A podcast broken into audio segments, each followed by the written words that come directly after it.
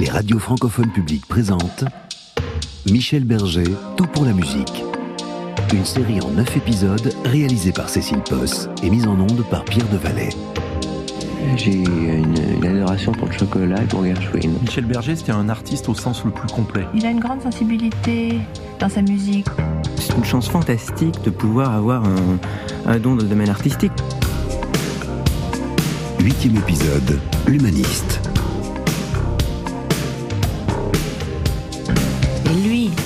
Tellement belle âme qu'elle peut échapper à personne. Il avait un charme incroyable. Le moment dans sa vie où il était le plus heureux, c'est quand il faisait de la musique. J'ai une réputation plutôt difficile parce que je suis assez exigeant. Michel est un mélodiste euh, fantastique. Ses chansons sont intemporelles. Michel est quelqu'un de très actif. Michel avait beaucoup d'humour, évidemment, très fin, très très fin. Il aimait bien dire des bêtises. Vos noms, prénoms, âge et qualité?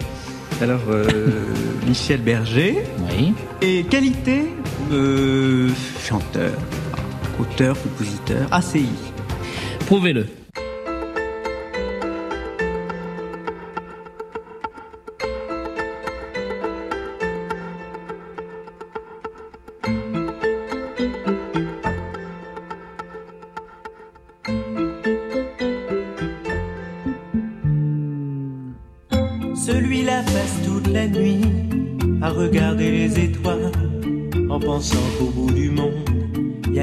Qui pense à lui.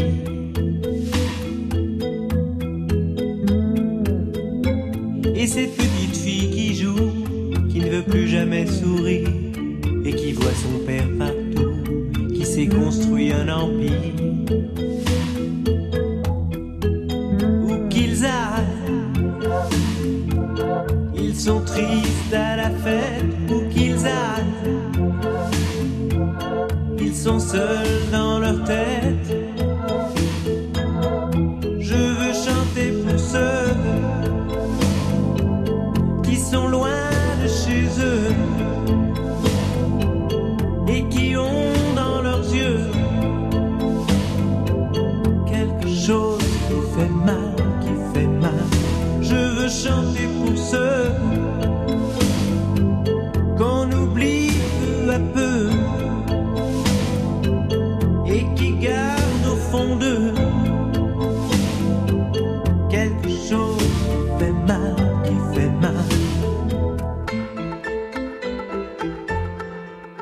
Michel Berger est extrêmement sensible au monde qui l'entoure. Généreux par nature, le musicien s'engagera dans l'humanitaire dans les années 80. Je crois que c'est très difficile maintenant de vivre dans le monde dans lequel on vit sans être concerné, sans être agressé complètement par la mauvaise qualité de l'homme en général qui nous est prouvée toute la journée dans le journal, euh, dans les journaux télévisés et radio et dans tout ce qu'on peut voir autour de nous. Moi j'ai un petit peu l'impression qu'on nous répète tout le temps l'homme est un salaud et et ça s'arrangera jamais. Et puis en même temps, vous savez, il y a une espèce de, je crois, de bonne composition qui est à l'intérieur des hommes qui fait qu'on a quand même le dessus et qu'on est quand même optimiste, qu'on arrive à, à se dire qu'il y a certainement une solution quelque part. Mais c'est certain qu'on vit une époque assez difficile quand même à assumer. Ça, je crois que tout le monde le ressent. Peut-être c'est encore plus pénible quand on a une expression artistique euh, comme occupation, parce que vraiment, émotionnellement, c'est très dur à assumer ça. Michel Berger, c'est quelqu'un qui s'intéressait au monde autour de lui, donc il était proche de certains hommes politiques, même presque plus conseillers politiques, comme euh, évidemment Jacques Attali, dont il était très proche. Mathias Goudot, réalisateur de documentaires. C'était, euh, on peut dire, politique. Alors aujourd'hui, on est obligé de le préciser vu ce qu'est devenu la politique, mais politique au sens euh, politis de la cité et de la réflexion politique, pas forcément politique. Et il se trouve qu'à l'époque, beaucoup de chanteurs étaient assez proches du pouvoir euh, politique en place et du pouvoir euh, du Mitterrand via Jack Lang notamment pour euh, défendre les quotas et soutenir la, la, mise en place des quotas de chansons françaises, pour soutenir euh, la bande FM qui va exploser, mais qui va donner aussi une diversité, en tout cas au départ, euh, diversité musicale en France. C'est quelqu'un évidemment de concerné, c'est quelqu'un qui parle de politique et c'est quelqu'un qui peut pas ne pas s'engager et dans la vie et dans ses chansons. Lui était un homme plutôt à gauche. Bernard de Bosson, son producteur et ami. Alors moi j'avais eu des bagarres, mais invraisemblables avec Michel, où il me disait euh, Je suis très fier de payer beaucoup d'impôts. Mais je lui dis Mais t'es quand même un abruti, toi. T'es un crétin. Tu as monté une boîte pour aider des jeunes, pour monter des trucs. T'as des moyens légaux, parfaitement légaux, d'essayer de payer un petit peu moins d'impôts pour justement, avec cet argent, pouvoir avoir de plus de moyens pour investir sur des jeunes. Je me battais avec lui, hein. je me suis battu avec lui. Et il avait évidemment une sensibilité qui était plutôt une sensibilité d'homme de gauche, mais c'était pas la gauche caviar, c'était pas le babacool, c'était pas le, le bobo, vous voyez ce que je veux dire, c'était, il avait simplement, il avait une ouverture plus grande sur les autres et il, avait la notion de partage, Michel. C'était quelqu'un d'excessivement généreux. S'il était là, il m'en vaudrait ce que je vais dire, mais je vais le dire quand même. Michel s'occupait de plein de gens, personne ne sait. Michel s'intéressait et aidait plein de gens de façon très discrète, avec infiniment d'humilité et de modestie. C'était tout à fait dans la dimension du personnage. Bonjour, une édition spéciale du journal de 13 heures. Les Français ont choisi, c'est donc François Mitterrand qui devient le 21e président de la République. François Mitterrand a donc été élu avec 1 100 000 voix de plus que Valéry Giscard d'Estaing, une différence de 3,5 à 4% Quelques minutes plus tard, le nouveau président de la République, François Mitterrand, au milieu des micros et des caméras à Château-Chinon, faisait donc sa première déclaration en tant que chef d'État. Je mesure le poids de l'histoire, sa rigueur, sa grandeur. Seule la communauté nationale entière pourra répondre aux exigences du temps présent. Ne sentez pas ces gens heureux? Ne pensez pas que c'est quelque chose de, de, tout à fait extraordinaire, de tout à fait inhabituel, se mettre à danser. Et parce qu'ils ont espoir. On était tous contents, on était, on, est, on était tous persuadés que la France était dirigée par une grande bourgeoisie qui tenait les cordons de la bourse et qui tenait toutes les ficelles, et que enfin ça allait se libérer. Et lui était plus branché que ça. Il allait avec France, ils allaient à l'Élysée, tout ça de temps en temps, je crois. Il était très très déçu par les politiques. Il les trouvait insupportables. Bernard de Bosson. Mais il y avait quelqu'un pour qui il avait une admiration énorme, encore une fois. Il avait une grande admiration pour Mitterrand quand même. Pour l'homme, peut-être pas pour le politique, hein, mais pour l'homme qui était quand même euh, quelqu'un d'assez impressionnant, quoi. Et c'est vrai que il a connu Mitterrand un petit peu par Attali, hein, mais c'est Jacques Attali qui était véritablement pour lui. Je pense qu'on peut dire qu'ils avaient une véritable relation d'amitié quand même, hein, comme Attali l'avait avec Coluche, ouais, des gens comme ça. D'ailleurs, c'était un peu la même équipe. Moi, j'ai dîné une fois avec Coluche chez Michel. J'ai rarement entendu rigoler de ma vie. Je ne l'ai pas vu beaucoup parce qu'on était une douzaine à table, mais voilà, ils avaient tout un groupe de personnages comme ça. Alors c'est vrai que Michel a été invité à l'Élysée du temps de la présidence de François Mitterrand. Patrick Haas, son cousin. Et puis il était euh, proche aussi de Jacques Attali. Moi, il m'a dit que ça l'amusait beaucoup de se retrouver là, dans ce milieu très guindé, organisé, avec des codes, euh, etc. Euh, mais il en parlait avec beaucoup d'humour et de recul, en tout cas. Michel, c'était quelqu'un, il n'y avait aucun euh, sujet qui euh, ne l'intéressait pas. Yves Bigot. Donc euh, tout ce qui était lié d'une manière ou d'une autre à l'actualité, le destin de l'humanité, etc., ça se dans ses chansons. hein. Est-ce que, alors en France, on aime bien dire des chansons à message, des chansons engagées, etc. Bah non, c'était juste des chansons qui parlaient de ce qu'il voyait, de ce qu'il vivait, de ce qu'il constatait. hein. Ça paraît être un processus extrêmement euh, naturel. derrière des barreaux pour quelques mots qu'il pensait si fort. Dehors, dehors il fait chaud, des milliers d'oiseaux s'envolent sans effort. Mais quel quel est ce pays où frappe la nuit la loi du plus fort? Diego, libre dans sa tête, derrière sa fenêtre, s'endort peut-être.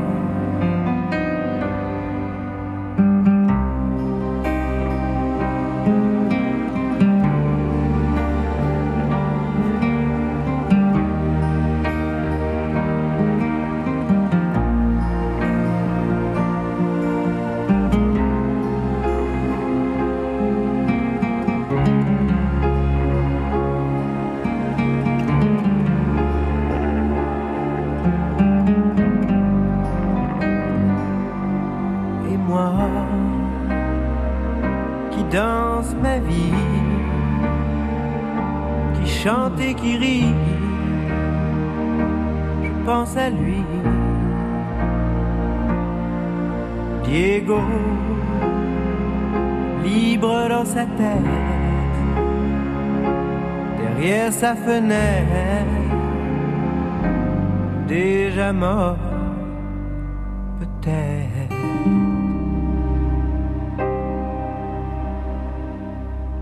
Vous avez déclaré à propos de la nouvelle génération tout vient de l'héritage qu'on nous a laissé. Nous avons la bombe atomique au-dessus de nos têtes, les pays du tiers-monde accrochés à nos basques, et vous vous étonnez que nos chansons soient tristes. Ah oui, c'est vrai. Moi, je me suis fait engueuler des tas de fois parce que je faisais des chansons tristes. Et puis, je suis pas le seul. Alors là, c'est vraiment tous les gens de ma génération, c'est comme ça, parce que il faut que ce soit gay, parce que Trennes était gay alors qu'ils étaient en train de faire la guerre tous, et que maintenant, nous, on n'est pas en train de faire la guerre et on crie des trucs pas forcément gays, et euh, on nous le reproche, c'est vrai. Il faut se défendre un peu parce que c'est quand même le reflet du monde dans lequel on vit, il n'y a rien à faire. Puis on se force pas à être gay, c'est pas, pas... Vous avez déclaré, c'est un petit peu contradictoire, le fait que les chanteurs témoignent de plus en plus sur leur époque m'inquiète. Non, alors ça, c'est, je trouve ça au contraire très bien de témoigner sur son époque. Ce que je, ce que je trouve embêtant, c'est quand on vous demande, sous prétexte qu'on est chanteur, on vous demande qu'est-ce que vous pensez de la candidature de François Mitterrand ou de, enfin, je veux dire de choses très très précises très très précise de politique et de comment, par exemple, comment on pourrait faire pour qu'il y ait moins de, de problèmes de surpopulation dans le monde et tout ça. Je veux dire, on est, on est dépositaire absolument de tous les problèmes du monde entier sous prétexte qu'on chante et ça, je trouve que ça, c'est pas normal. Il se trouve qu'au début des années 80, Michel Berger va connaître un grand succès. Mathias Goudot. Euh, pour lui et avec France Gall, évidemment, euh, qui cartonne sur toutes les scènes. Euh, il se trouve qu'il va aussi vivre des drames avec le départ de son frère et la maladie de Pauline. Il se trouve qu'à partir de ce moment-là, il est évident qu'ils vont vouloir vivre d'autre chose que la vie de chanteur, tout simplement, en partant, euh, non seulement en faisant des voyages en Chine, mais aussi en Afrique, à différentes époques. Et c'est un peu bébête de dire ça, mais c'est une réalité, il faut pas nier, s'ouvrir au monde. Et il semblerait qu'à l'époque, pour en avoir parlé avec certains, les naissances des radios privées FM vont faire que ces gens-là vont gagner beaucoup d'argent en droit d'auteur. Et juste, ces gens-là, en tout cas, vont se poser la question de quoi en faire.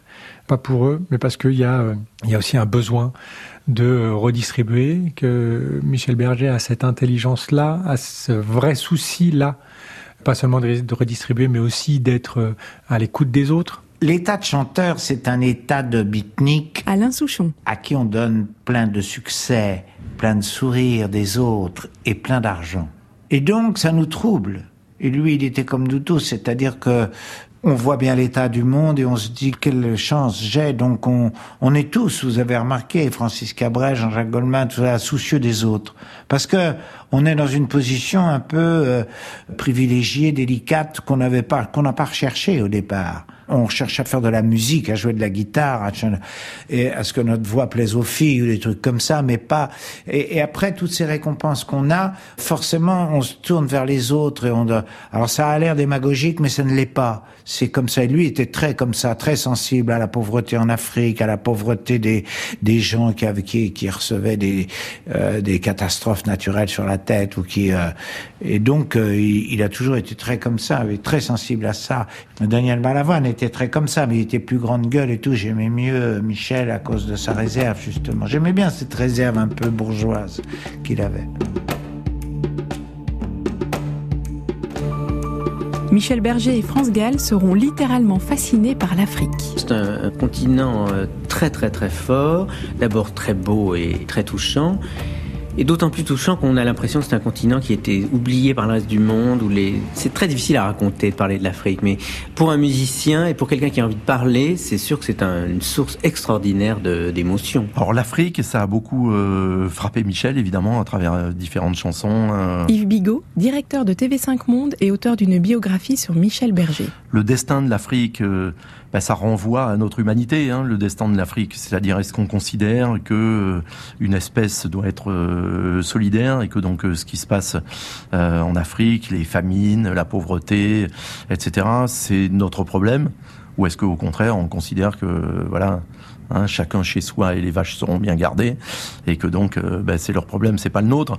Alors ce qui est d'autant plus injuste que souvent c'est leur problème parce qu'on est allé là-bas et qu'on leur a expliqué que leurs ancêtres étaient gaulois et que donc nous étions la solution à des problèmes qu'ils ne savaient pas qu'ils avaient avant qu'on aille chez eux. Donc c'est très compliqué à gérer hein, comme situation. On le vit d'ailleurs euh, dans l'actualité euh, tous les jours aujourd'hui, qu'on soit en France ou en Belgique, hein, puisqu'on est deux anciennes euh, puissances coloniales. Voilà, Michel, il a été, je pense qu'il a été frappé à la fois par des histoires individuelles hein, et des histoires humaines, comme l'histoire de Babacar. L'histoire de Babacar, c'est une histoire assez extraordinaire. Bernard de Bosson. Michel et France vont donc, donc avec Daniel ou sans Daniel, je sais pas, ils se retrouvent à Dakar. Un jour dans la rue, il y a une femme qui est venue vers, France et qui lui a dit, je te donne, lui a donné son enfant. Alors, nous avons su après que ça se faisait assez couramment, ça. Et France et Michel étaient évidemment euh, complètement bouleversés de cela. Et France euh, est revenue en disant qu'est-ce qu'on va faire avec cet enfant, qu'est-ce qu'on peut faire et tout. On voudrait, elle voulait vraiment l'adopter, quoi. Et c'est à ce moment-là, comme ils y retournaient, que j'ai dit à France et à Michel, vous allez voir mon ami euh, Mustapha qui a pris les choses en main. Et qui leur a dit faites très attention parce que euh, ça se fait souvent et vous allez donner de l'argent et l'argent euh, il va servir à tous sauf à cet enfant. Donc les choses ont été totalement cadrées par Mustapha et c'est comme ça que les choses se sont faites. Je ne sais pas exactement juridiquement quelle est la situation, mais ils ont véritablement pris en charge l'éducation de cet enfant, mais de façon excessivement cadrée, de façon juridique, pour éviter justement des, abus et des choses comme ça. Là, ça remonte à, 85 quand même, hein. Ouais, c'est 85, je.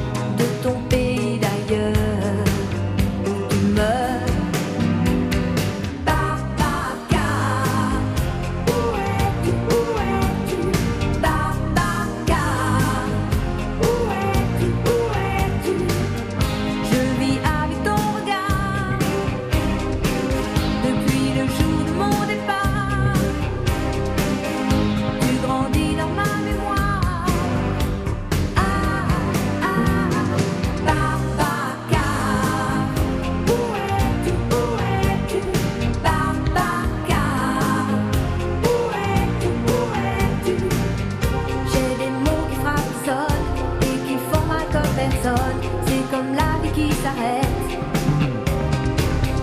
J'ai des mouvements de colère sous le troisième millénaire, tout casser, tout refaire.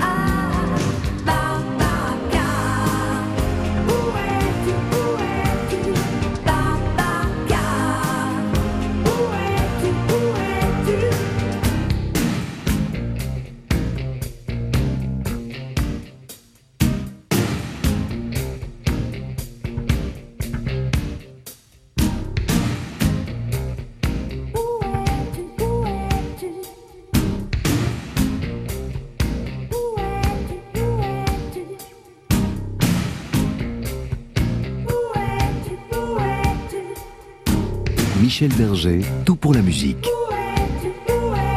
Entre 1985 et 1986, Michel Berger, France Gall, Daniel Balavoine, Lionel Rodcage et Richard Berry lancent l'opération humanitaire Action École. Il s'agit de sensibiliser les élèves des écoles et des lycées français afin de récolter des fonds pour financer des projets précis sur le continent africain. Action École, ça naît du concert Live Aid. Yves Bigot. À Wembley où Monique Lemarcy de RTL a invité un certain nombre de chanteurs français, dont Jean-Jacques Goldman, dont Daniel Balavoine, et Lionel Rothkage, qui est un ami de Bob Geldof, qui est un journaliste français, qui a beaucoup déjà travaillé dans l'humanitaire, qui a travaillé avec Bernard Kouchner, etc qui dit euh, alors euh, les chanteurs français sont épatés évidemment par Live Aid parce qu'on fait les Anglais, les Américains, c'est incroyable. Mais qu'est-ce qu'on pourrait faire nous qui ne savons pas faire ce genre de trucs, etc. Et donc euh, Lionel dit à Daniel, il dit ben mais c'est pas compliqué, il y a des trucs qu'on peut faire. Voyons-nous avec Michel, avec France. Richard Berry qui s'est joint à eux, puis plus tard Karl Bouquet notamment, Bernard Kouchner qui a été aussi un des sympathisants. Voilà, c'est autour de Lionel Rodcage et de Bob Geldof qui habitait chez Lionel, avenue Parmentier. Et voilà, Action École est née euh, comme ça, avec Lionel disant, mais c'est à travers les lycéens, c'est à travers les enfants, les adolescents, les jeunes adultes qu'on va pouvoir sensibiliser euh, la société euh, française. Et on s'est beaucoup mobilisé. Michel et France ont été extrêmement impliqués, Daniel aussi parce que personne évidemment n'a dépensé un centime dans cette histoire. On payait les taxis de notre poche. Contrairement à beaucoup d'associations humanitaires, etc., nous, on n'a pas utilisé un seul franc, un seul centime de l'argent qui euh, est arrivé et qui a été versé pour le fonctionnement. Ça a été un moment euh, très fort hein, pour euh, souder tous ces gens entre eux. Il y a eu le concert de la Courneuve, qui était co-diffusé sur Europe 1, RTL, France Inter, donc sur toutes les radios françaises en même temps. C'est la seule fois que c'est arrivé. Qui n'a pas été un grand succès. Je me souviens, France était absolument euh, furieuse de dire mais ça a été mal organisé, on ne sait pas faire comme les Anglais, on aurait dû organiser des trains, des autocars. Elle avait raison, hein, puisqu'il devait, y avait même pas 20 000 personnes à la Courneuve, alors qu'on aurait pu en accueillir. Il y en avait 70 euh, 000 pour les concerts de Springsteen. Hein. Ça n'était pas Action École hein, qui l'avait euh, organisé, c'était une autre organisation qui s'appelait Chanteurs sans frontières, qui avait été montée par Renaud et Valérie Lagrange. Mais oui, l'implication de Michel et de France, elle a été très très grande. Ça a vraiment été un engagement extrêmement euh, sincère et désintéressé. Je veux dire, il y avait vraiment aucune idée de faire euh, leur euh, promotion, etc. Au contraire, en revanche, c'était une source d'inspiration pour les chansons, très importante. Il y a quelque chose de très, pour le coup, de très physique dans l'engagement de, de Berger. Didier Varro. Cette prise de conscience on ne peut pas aller à la télévision juste pour dire effectivement la famine c'est dégueulasse et euh, il faut faire quelque chose et je vais faire quelque chose en chantant des chansons sur la famine. Non, il y a cette prise de conscience que euh, l'action concrète est nécessaire c'est encore une histoire de nécessité. Tout chez Michel Berger est nécessité, et à partir du moment où c'est nécessité, Michel Berger se met en marche. Et donc là, sur euh, Action École, il va mettre en pratique ce que Daniel Balavoine aussi pensait sincèrement et qui faisait partie de leurs conversations souvent les plus fournies et les plus euh, exaltées, à savoir de dire à quoi sert une chanson si elle est désarmée, à quoi sert un chanteur si, à un moment donné, il ne s'engage pas physiquement. Donc voilà, Action École, c'est ça, c'est essayer de mettre physiquement du concret dans une action.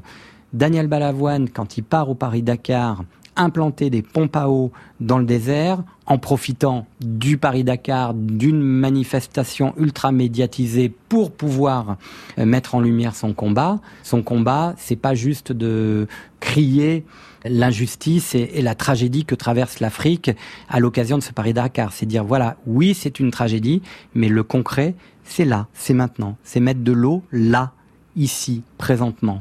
Et de l'expliquer et dire voilà euh, l'eau c'est la vie et à partir du moment où il y a la vie on peut commencer à parler de culture par exemple et d'éducation etc Michel Berger c'est aussi quelqu'un qui est obsédé par la transmission qui pense que effectivement comme Goldman, euh, c'est à coup de livres qu'on peut franchir les murs.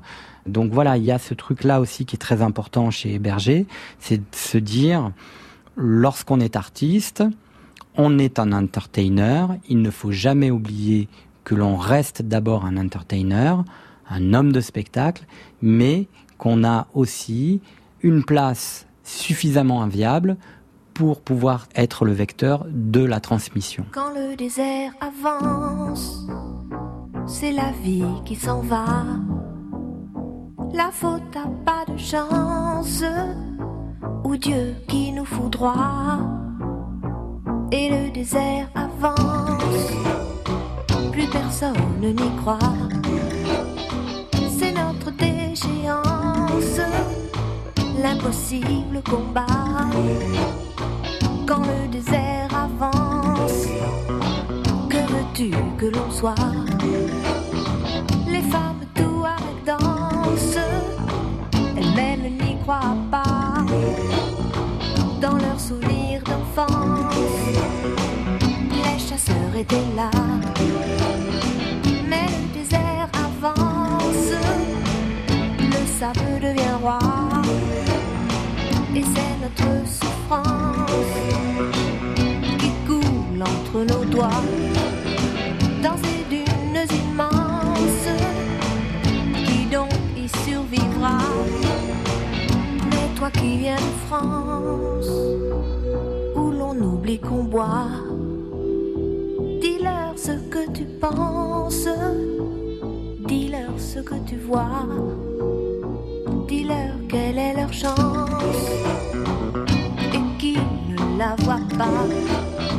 et qu'on meurt d'impuissance, mais qu'on garde la foi, que le désert avance et l'eau n'arrive pas sans cette délivrance. Nous n'avons plus le choix. Dis-leur que la nuit tombe sur cette affreuse urgence c'est sur nos tombes que le désert avance.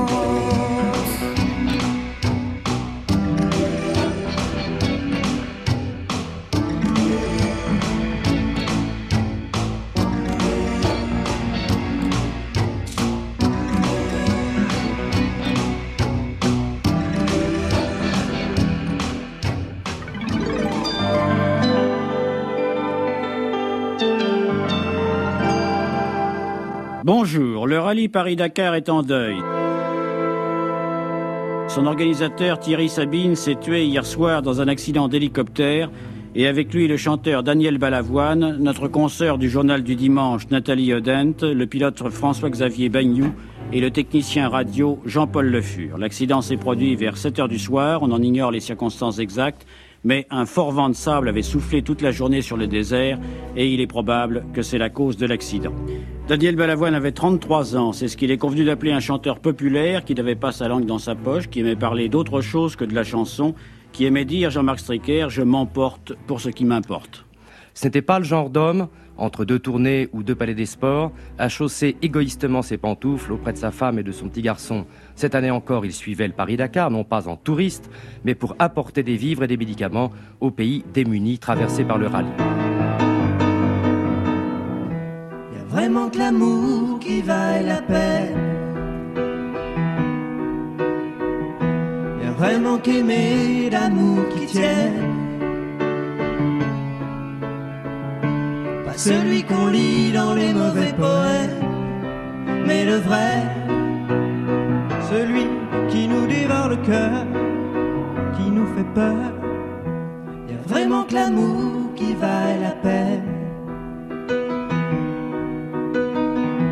Y a vraiment qu'aimer l'amour qui tienne. Pas celui qui dort au chaud dans la laine, mais le vrai, celui qui porte la vie ou la mort dans nos veines.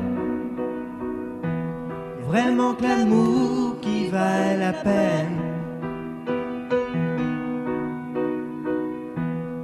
Vraiment que l'amour qui vaille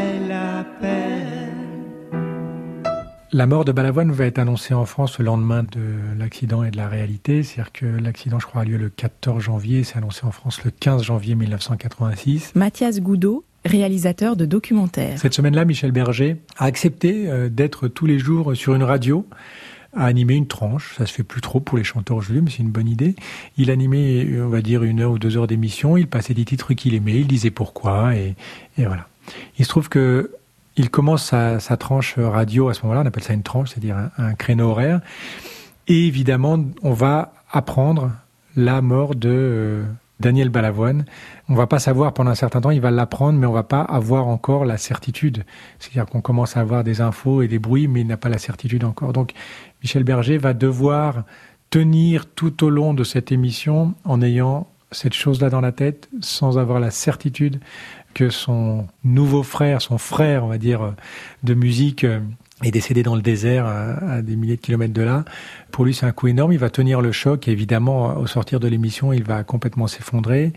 Il se trouve qu'il apprend un peu plus vite que les autres, puisque dans la radio, forcément, c'est une radio connectée euh, à l'actualité, qu'il n'ose pas appeler euh, la femme de Daniel Balavoine, mais qu'ils ne savent pas encore si elle est au courant, en tout cas à ce point-là. Mais c'est évident que cette matinée du 15 janvier 1986 euh, est un, est absolument un drame pour Michel Berger, un nouveau drame dans sa vie. C'est euh, l'homme qui partageait et euh, des goûts artistiques. C'est un homme qui était super novateur, euh, Daniel Balavoine, sur tous les sons, tout ce qu'il avait apporté dans la variété française au bon sens du terme. Euh, et qui allait euh, évidemment exploser encore. Et c'était aussi l'homme qui avait une... Donc ça, c'était admiratif parce qu'il voulait, Daniel Balavoine euh, voulait exploser à l'étranger, en tout cas, il avait cette volonté-là. Donc ça, c'était une manière d'être admiré par Michel Berger aussi. Et puis l'homme avec qui il partageait les combats.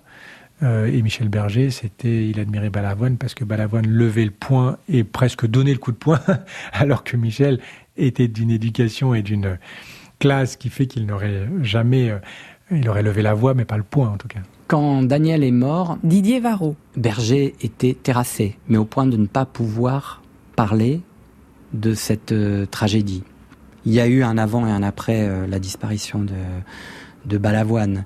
Ce truc qui tombe comme ça du ciel et qui vous désarme. Voilà, c'est un berger euh, désarmé qui a perdu euh, son frère de cœur, qui a perdu euh, son miroir, qui a perdu son contraire aussi, qui a perdu celui qui le stimulait, parce qu'il y avait une vraie, pas une compétition, mais il y avait une vraie stimulation dans leur projet parallèle. Et c'est vrai que au moment où, où, Daniel sort son album, son dernier album, Sauver l'amour, Berger est prodigieusement ébahi par le projet artistique de Balavoine. Et il se dit, d'ailleurs à ce moment-là que c'est Daniel qui va être la force motrice de ce fameux projet qui est de faire passer la chanson française dans la division des, anglo-saxons. C'est à ce moment-là qu'il se dit mais Balavoine, il a réussi son coup là avec euh, cet album Sauver l'amour et surtout derrière, il a le projet d'enregistrer un album avec ces mêmes musiciens en anglais dont il serait euh, le chanteur mais l'album serait porté par un nom de groupe.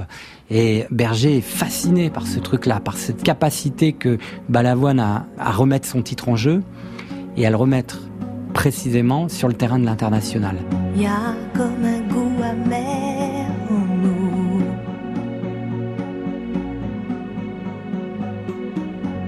Comme un goût de poussière dans tout.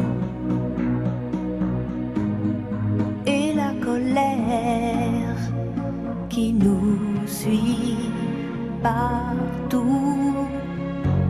Y a des silences qui disent beaucoup.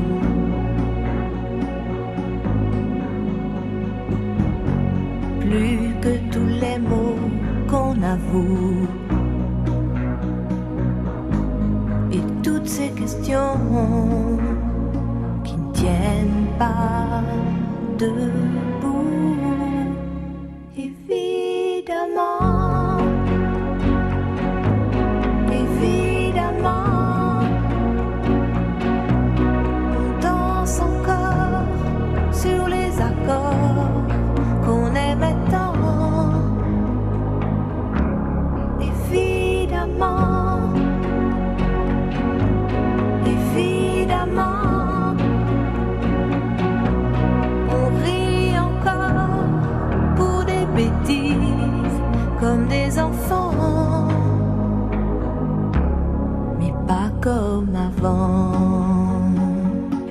autre pays qui a séduit le couple Gall-Berger, c'est la Chine.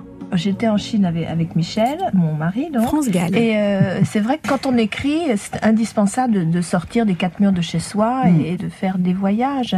En Chine, on a été très frappé par la simplicité avec laquelle vivent les gens et hum, ils n'ont rien ces Chinois. Ils n'ont rien et en même temps, ils sont heureux de la moindre chose, ils ont des joies simples. Ce qui est bien en plus, c'est de, remettre en question toutes les valeurs qu'on a. Et... Mais ça, peut être des, petits voyages en Europe. Euh. Moi, j'ai par exemple, là, depuis 2-3 jours, j'ai découvert deux peintres, qui sont Jérôme Bosch et Goya. Pour moi, c'est un voyage. Euh, le Jardin des délices de Jérôme Bosch, c'est aussi fort que le voyage en Chine. Vous savez, c'est pas c'est pas professionnel parce que moi je fais un métier, c'est pas un métier. Je fais, j'allais dire, je fais un métier qui n'est pas un métier. C'est pour moi personnellement, je veux dire, c'est en tant qu'homme, je crois qu'on n'a qu'une vie et qu'il faut vivre un certain nombre de choses, essayer de comprendre un peu ce qui se passe autour, et après ça se répercute dans ce qu'on écrit si on écrit. Je crois que si on se dit ah ça, ça va être utile pour mon métier, c'est un petit peu, euh, c'est un petit peu triste. C'est pas comme ça que je crois qu'il faut voir les choses. Je crois que si ce qui vous ce qui vous amène à faire des choses fortes, c'est si on vit soi-même des choses fortes. Toi, t'aurais voulu jouer Hamlet, mais les propositions qu'on t'a faites, ce sont des grands mélos d'amour et des feuilletons au kilomètre. Dans ton uniforme de vedette, tu fais des shows et des conquêtes t'ai fait débrider les yeux. Mais comment faire pour qu'il soit bleu?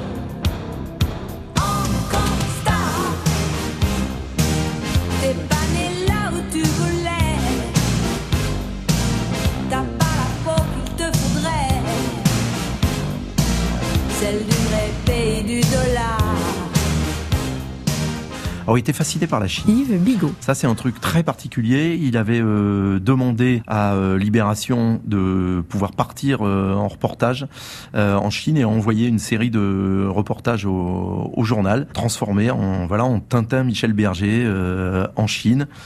Et il était vraiment allé là-bas et il avait pris ça extrêmement au sérieux, extrêmement à cœur. Il a fait une petite d'ailleurs faute de quart qui lui a été reprochée quand il a écrit Hong Kong Star pour France Gall, où euh, il y avait un tout petit côté euh, du français euh, hein, allant visiter les anciennes colonies et donnant un peu son avis sur comment ça devrait être ailleurs. On va dire que ça se conjuguait encore comme ça dans les années 80, donc faut pas lui jeter la pierre, mais la communauté chinoise hein, de Paris notamment hein, lui en avait un peu voulu à l'époque. Moi, je comprends à la fois la chanson, c'est-à-dire je comprends tout à fait ce que Michel voulait communiquer dans cette chanson. Parce qu'en fait, lui, ce qu'il disait, ben, c'est nous copiez pas soyez vous-même, euh, etc. Vous êtes un peu pathétique à nous copier. Et puis, euh, ce que lui répondaient les, Hongkongais ou les Chinois de Paris, c'était ben, euh, pourquoi les Français ont le droit de faire ce que font les Américains et nous, on n'aurait pas le droit. Ça a été une de ces rares, en tous les cas, voilà, chansons à être critiquée pour des raisons comme ça de positionnement socio-culturel.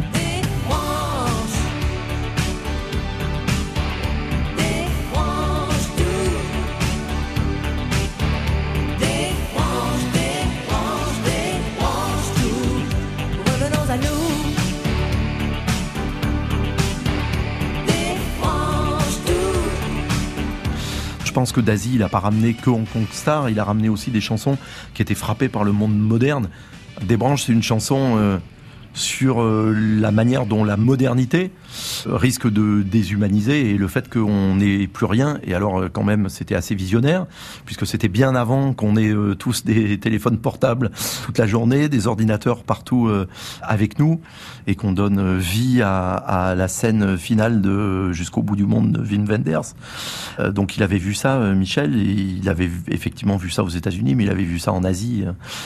déjà, bah, c'est combien tout le monde était accroché, connecté. Alors à l'époque, c'était déjà la télévision, à la radio, à, voilà, toutes ces choses qui font qu'on vit la vie par procuration, comme l'a écrit un autre de ses collègues, mais où on risque de se déshumaniser, ou en tous les cas, de ne plus connaître l'expérience humaine qu'à travers des appareils, et plus directement. Et ça fait partie des, chansons, des branches, résistent, euh, etc., d'un certain nombre de, de chansons militantes euh, mais euh, qu'il a écrit pour France Gall, qui ont du sens euh, aujourd'hui, qui ont même sans doute plus de sens aujourd'hui encore, ce qui montre que Michel, comme un certain nombre d'artistes, hein, voilà, c'est leur rôle en réalité hein, de, percevoir les choses avant le reste de la société, de le, voilà, de le restituer et donc d'avoir un certain nombre de, chansons, mais qui prennent encore plus de, sens 20 ans, 30 ans après qu'elles n'en avaient, quand on se demandait un peu quelle mouche les avait piquées de, s'emparer de ce type de, de sujet.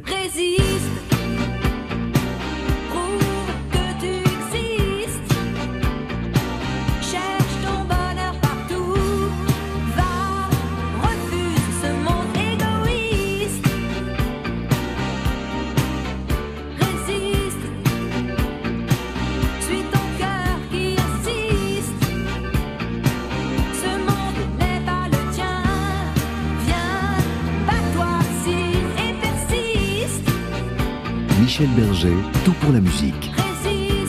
Toutes les chansons de France racontent des choses, que ce soit des chansons d'amour ou des chansons sur la marche du monde. Chez France, comme chez Michel d'ailleurs, il y a cette volonté, voilà, de, de dire des choses en chanson. Didier Varro. On fait pas juste des chansons pour se divertir. La chanson, elle sert à, à affirmer son rapport au monde. Et Michel Berger a un rapport au monde extrêmement structuré. Et donc, euh, la chanson est son territoire pour développer et, offrir cette relation qu'il a euh, au monde. Donc ses colères, ses questionnements, il y a beaucoup de questionnements chez Michel Berger, ses douleurs, ses non-dits, toutes ces choses ont été euh, exprimées à travers euh, le répertoire de France et aussi le sien évidemment le discours euh, humaniste euh, qui euh, précède le courant altermondialiste, les préoccupations écologistes qui sont déjà là, la volonté de défendre la lutte contre le racisme, voilà.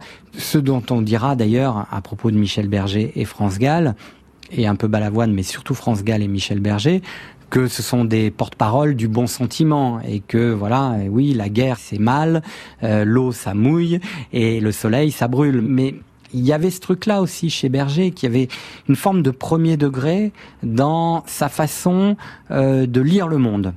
Il avait envie qu'on estime cette façon tout à fait euh, premier degré euh, de lire le monde. Parce que voilà il disait il n'y a pas de honte à aimer ça. Je reviens à une chanson de Berger.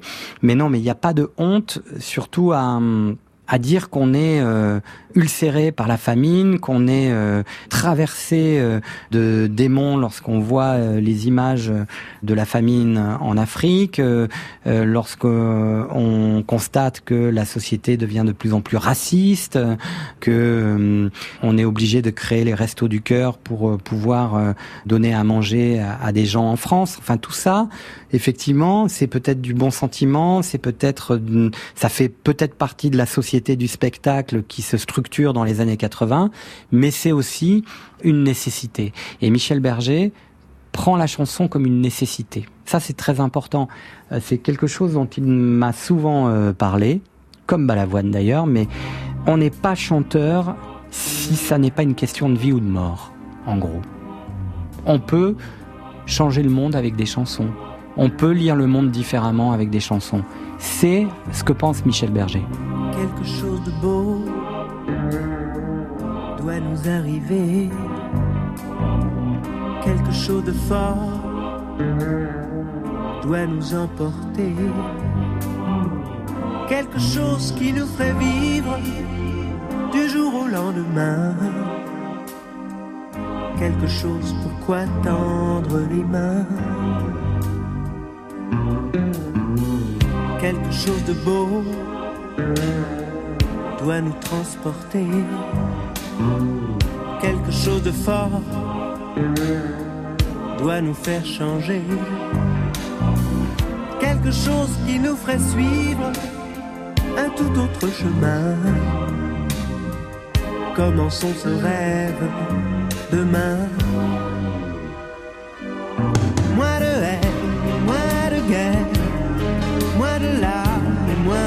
Moins d'espoir d'être puissant, moins de pouvoir et moins d'argent. Et plus de sentiments.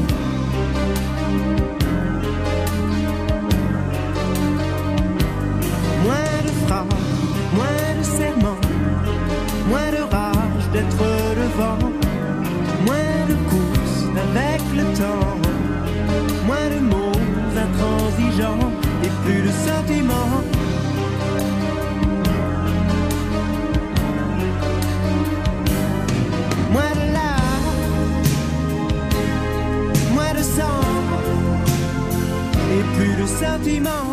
Au même moment qu'Action École, Coluche crée en France les Restos du Cœur. Et j'ai une petite idée comme ça, si des fois il y a des marques qui m'entendent, je ferai un petit peu de publicité tous les jours.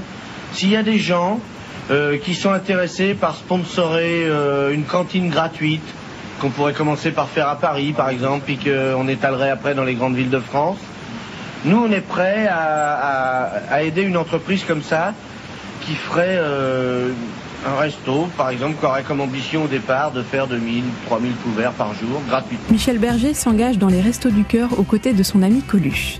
Les deux hommes sont proches. Coluche est même le parrain du fils de Michel et France, Raphaël.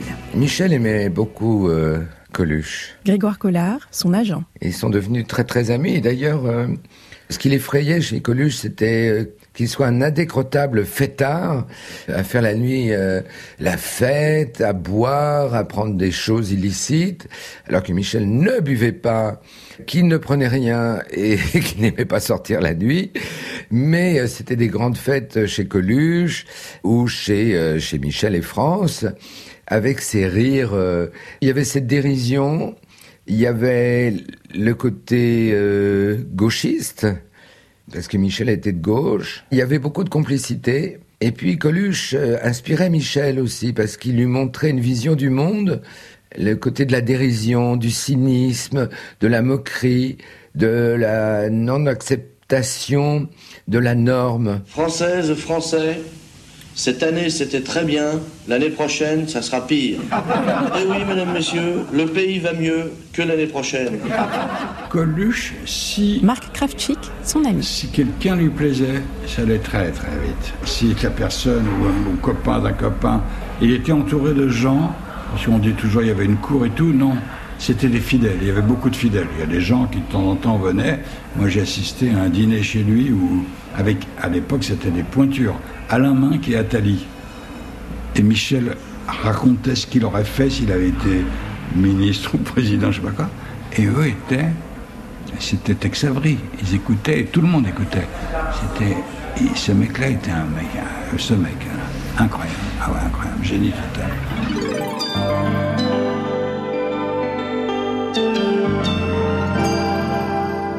Le journal Patrice Bertin. Au sommaire ce soir, Ciao Coluche, Coluche est mort, bêtement, à toute vitesse, sur sa moto, il y a deux heures tout juste, près de Grasse, dans les Alpes-Maritimes, sur la route départementale D3. Un camion de 38 tonnes lui a coupé le passage, la moto l'a percuté de plein fouet, Coluche a été tué sur le coup, l'amuseur public numéro un disparaît à l'âge de 41 ans. Une voix, une voix qui faisait marrer tout le monde, une voix qui vient de se briser connement, c'est comme ça qu'il l'aurait dit. L'histoire d'un mec, ça dépend des mecs alors, par exemple, euh, genre un mec, euh, oui, euh, moi, oui, tout ça, oui, tout ça, mec, oui, tout ça, mec. Bien les mecs, non, moi non. Non, non, non, non, les mecs, les mecs disent, non, bah non, les mecs alors on leur dit, mais des fois on est obligé. Non, non, les. J'aime pas l'idée que les gens du show business sont des gens épouvantables et que j'ai toujours entendu depuis que j'ai commencé à chanter que le showbiz est un univers abominable et que y avait des escrocs, des gens qui pensaient qu'à l'argent et tout ça. Je lutte contre cette idée-là. Moi, j'ai peu d'amis, c'est vrai, dans, dans ce milieu-là, mais c'est pas par choix. C'est parce que d'abord j'avais un un très grand ami qui était Daniel et qui malheureusement s'est tué, mais et Coluche qui était euh, aussi un ami très proche.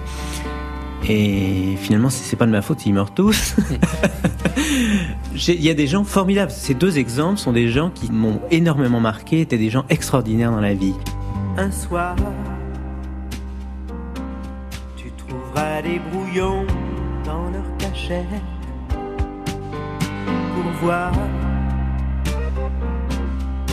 sortira les disques de leur pochette. Notre histoire, tu la verras défiler dans ta tête. Alors chute, pose doucement un doigt devant ta bouche et lutte ta mémoire ces mots qui nous touchent. Brut, ces images qui plonge dans la solitude. Écoute ce qu'il reste de nous, immobile et debout. Une minute de silence, ce qu'il reste c'est tout ces deux cœurs immenses et de cet amour fou. Et fait quand tu y penses, en souvenir de nous, une minute de silence. Écoute passer mes nuits blanches dans tes volutes de fumée bleue. Cette minute de silence est pour nous deux.